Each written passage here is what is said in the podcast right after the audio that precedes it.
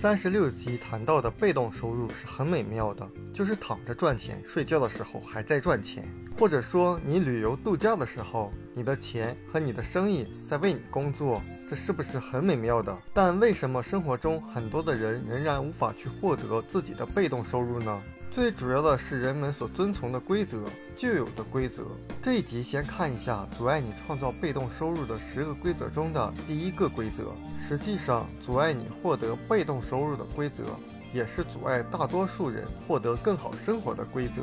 我们先去了解一下，我们是遵循大多数人的规则呢，还是自己做判断、自己做决定，重新谋划自我人生？不让那些过时的规则主宰你。如果我们能改变我们的思维，就能改变我们的人生。我们看一下阻碍人们获得被动收入的第一个规则，就是现实一点，别异想天开了。我认为抛弃梦想，放弃梦想，接受现实，这个规则不仅蠢，而且蠢。因为这个世界上，如果所有的人都是现实主义者，那这个世界还会进步吗？你发现我们周围触手可及的所有事物，都是曾经源自于某一个人的想象，某一个人的梦想，他在当时都是超越现实的。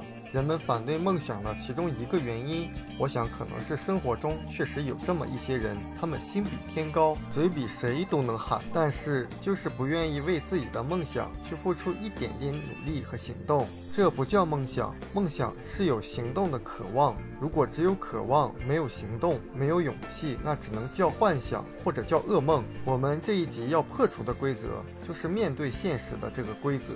很多人经常会说要现实一点，你可能觉得这是个不错的建议啊，避免好高骛远，然后梦想实现不了，很失望，受到伤害。但我发现了，现实一点唯一的好处就是你能一直生活在现实中。那些曾经在倒闭行业中或者被时代淘汰的行业中工作的人，如果一直现实的活着，那今天是什么样的？是失业的下岗工人。当然，如果你一定要找一份工作的话，你是一定能找到的。但每天朝晚出勤干到退休，明显那不是我想要的现实。如果不遵从大多数人的建议，可能会被笑话异想天开。但是这又有多重要呢？最重要的是，我未来会生活在现在的梦想中。所以，别人如何看待你，永远没有你如何看待自己。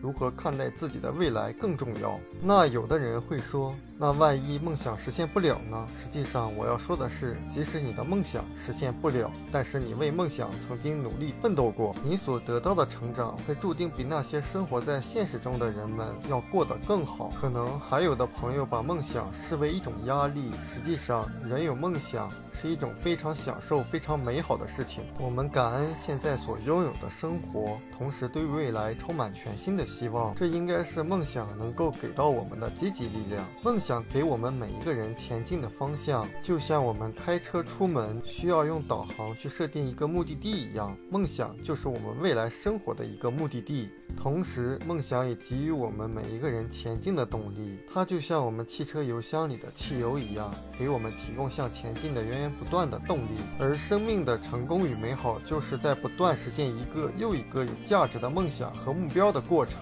所以，不能急躁地面对自己的梦想，要接受和感恩现实，不要停留在现实，要异想天开，同时脚踏实地的享受追梦的旅程。我们书友会希望用十五年时间带动一亿人读书。改变思维，思考致富，和一千个家庭共同实现财务自由，快来加入我们吧！